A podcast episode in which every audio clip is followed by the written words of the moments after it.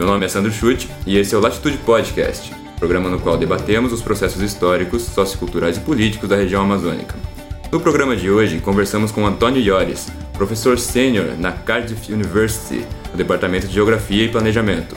O professor, que encabeçou o Seminário Internacional de Ecologia Política na Tríplice Fronteira Amazônica, coordenou reformas institucionais do setor de recursos hídricos no Peru, Portugal, Escócia e Brasil, e é fundador da rede AgroCultures, ele também realizou trabalhos referentes à geografia indígena, além de diversos trabalhos relevantes que envolvem questões ambientais e direitos humanos. Bom dia, professor. Bom dia. Quando alguém lê essa, essa quantidade de atividades, mostra como a gente está ficando velho. Vamos começar a entrevista então, professor. Uma questão frequente nos seus artigos é a falha no debate sobre conservação ambiental da, da academia para a sociedade, que deixa de contemplar fatores socioambientais e muitas vezes reproduz a posição colonizadora e eurocêntrica a respeito do meio ambiente. Ao seu ver, onde esse debate erra e como ele deve ser tratado? Bom, há muitas questões e muitas ideias em torno disso. Talvez a, a, a principal, principal uh, questão envolvida é que o problema ambiental é, antes de mais nada, um problema político. E esse, esse é o ponto de partida que muita, de onde muitas vezes se, se, se, se erra ao se tratar do meio ambiente como uma questão meramente de gestão, de, de intervenção pontual, so, somente se re, re, reproduz problemas e, e, não se atacam as causas desses problemas. O problema, a, gest, a chamada questão ambiental, ela tem uh, causas no processo de desenvolvimento, legados históricos, conflitos entre diferentes grupos sociais. Então, o meio ambiente é, fica no meio, é o mediador dessas relações, que na verdade são relações de poder. Nós estamos aqui na Amazônia, é, envolvidos nesse seminário da, da rede Agricultures, que foi o terceiro realizado é, aqui em Letícia e Tabatinga, no mês de junho de 2019, e fica muito evidente na Amazônia que a, a chamada questão ambiental, a degradação da Amazônia, é resultado do, do avanço de uma racionalidade, de uma maneira de, de pensar o mundo que é profundamente ocidental, profundamente arrogante, agressiva, excludente, branco, patriarcal, e aí podemos acrescentar vários outros adjetivos como esse, que ao se projetarem sobre um, espaço, excluem alguns grupos sociais, inclusive aqueles grupos que já viviam na região, degradam os ecossistemas e deixa um legado de destruição, de, de, de falta de, de, de, alternativas, que nós chamamos geralmente de impacto ambiental. Bom, impacto ambiental é o resultado dessas relações de poder entre diferentes grupos mediado, mediadas pela, pela, pela, pelos ecossistemas. Ok. E como você encara ideias como o Green New Deal em meio ao dilema de desenvolvimento econômico versus desenvolvimento sustentável? Você acredita que esses recentes movimentos da política global de cunho ecológico podem ocorrer na Amazônia? Ainda mais você estando, é, você residindo na, no Reino Unido, né? E onde lá está meio que concentrado esse movimento das greves dos estudantes. Eu, eu mencionei na abertura do evento algo que para mim é muito importante. A academia, muitas vezes, ou talvez na maioria das vezes, é mais causa dos problemas do que das soluções.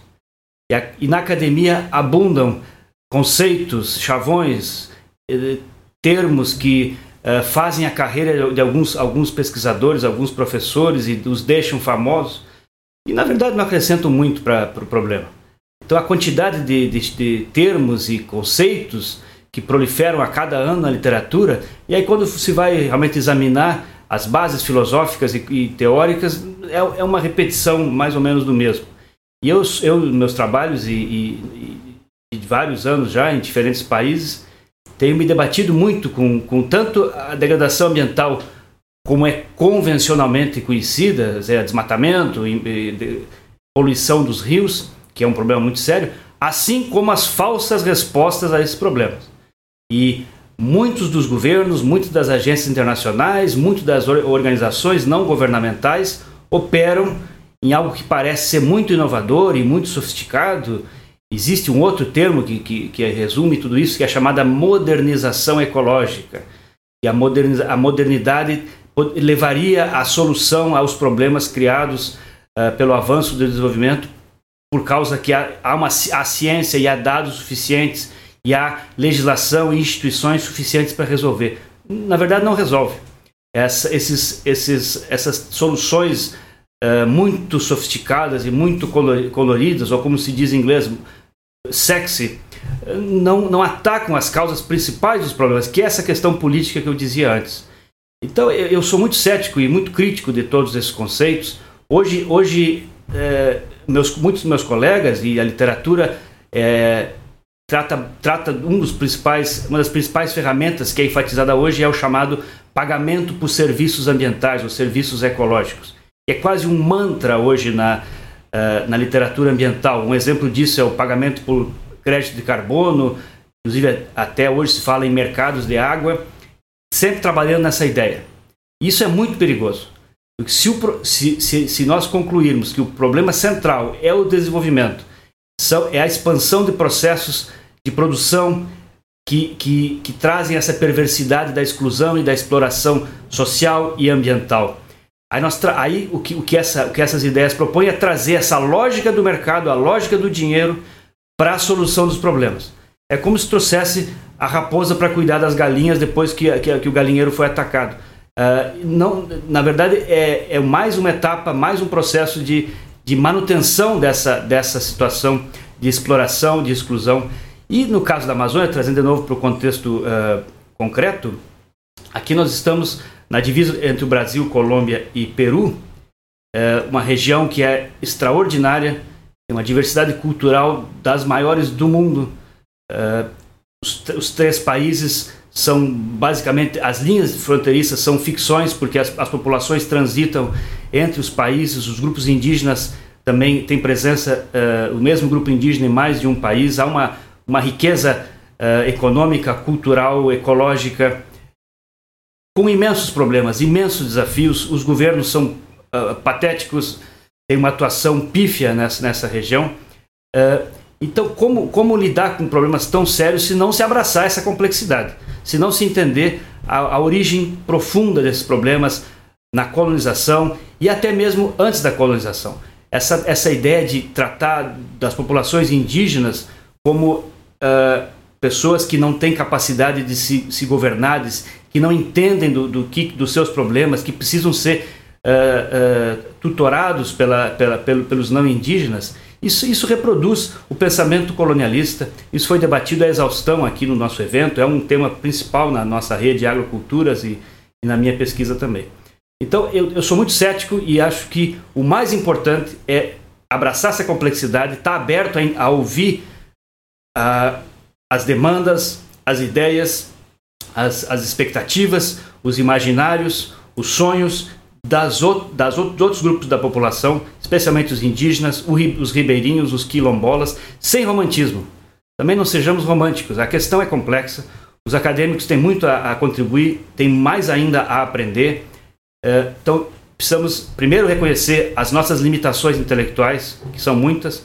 É, como tu falaste, eu venho é, da Universidade de Cardiff, no país de Gales, e é o, é, é o centro do, do, Ocidente, um dos principais países do, do, do Ocidente, onde uh, há, há, excelente trabalho acadêmico e, e, eh, nós temos muito orgulho disso, mas há, há eh, distorções pela própria cultura ocidental britânica que precisam ser reconhecidos e estão sendo reconhecidos.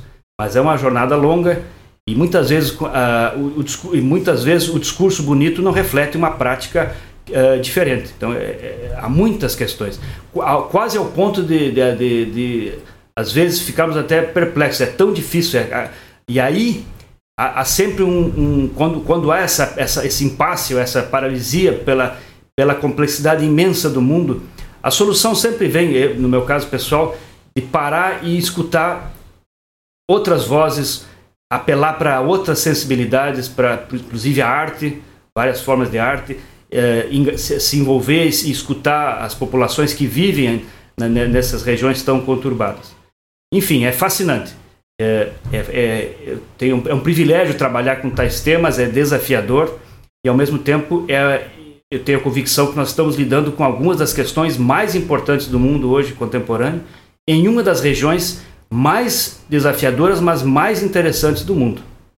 Levando em conta a, dificuldade da academia em, dialogar com a sociedade, em especial a brasileira, com conhecimento é, como o conhecimento ecológico pode contribuir para a construção de um diálogo eficiente em torno do desenvolvimento sustentável e qual o papel do agrocultures nisso?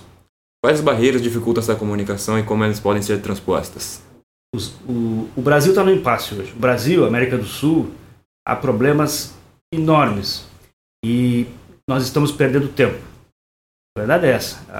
O Brasil tem tantas questões que prementes e urgentes que não, não, são, não são enfrentadas. O debate político, o debate Uh, fazer uma crítica aqui uh, indireta, a grande, a grande imprensa também enfatiza algumas, alguma, algumas agendas que não necessariamente são as mais importantes para a sociedade. O mesmo acontece no Peru, na Colômbia, uh, mesmo na Bolívia, que é uma trajetória um pouco diferente. Então, e esses grandes problemas do Brasil, questão urbana, questão da produção de alimentos, a questão da terra, a questão da exclusão social, etc., são todas questões profundamente ecológicas. A ecologia precisa ser entendida como algo central. Não é, não é dar atenção a todos os problemas, é depois que tudo está resolvido. agora vamos cuidar do meio ambiente. Agora vamos dar, vamos dar atenção a, a essa coisa secundária que é o, que é o meio ambiente. Não. O meio ambiente está no centro desses grandes temas. No caso, o ambiente urbano, das periferias urbanas, onde, onde a juventude é tão marginalizada, a questão da, da, do, do, tráfico de drogas que cada vez mais estrutura as decisões públicas e privadas na América do Sul. Isso é, é muito sério, muito sério. Aqui nessa região, na Tríplice Fronteira, é, é, é um caso evidente. A, a, ação do Estado e a ação das, dos empresários do, do, do, setor privado cada vez mais atende à lógica, agenda dos traficantes eh, e das redes de tráfico de drogas. Isso haveria muito a dizer. Ah, mas vou, vou deixar é, nessa, nessa breve colocação. Ok. E as questões, então, de fundo do Brasil são ecológicas, são fundamentais. A nossa rede, a rede Agroculturas, estabelecida dois anos atrás, inicialmente uma, uma, uma velha parceria, uma parceria de anos já, muito produtiva, que eu tenho com, com, com um colega na, da Universidade Federal do Mato Grosso, o professor Vitali Joanoni, e outros colegas. Começamos uh, essa parceria e cada vez mais envolvemos universidades da América do Sul, do Brasil, dos Estados Unidos, e está crescendo. Mas a, a, a, rede de agroculturas tem essa, essa, esse propósito de contribuir como um fórum de debate crítico, nada mais do que isso. O enfoque principal é, é, são as contradições do agronegócio, o agronegócio que hoje é o setor dito mais avançado, mais sofisticado da, da, da economia brasileira, é o Brasil que dá certo. Alguns anos atrás havia essa expressão, o agronegócio é o Brasil que dá certo. Aí é um componente de, de, de do colonizador, do, do, colonizador branco muito forte. Eu fiz muita pesquisa e faço muita pesquisa há anos no Mato Grosso.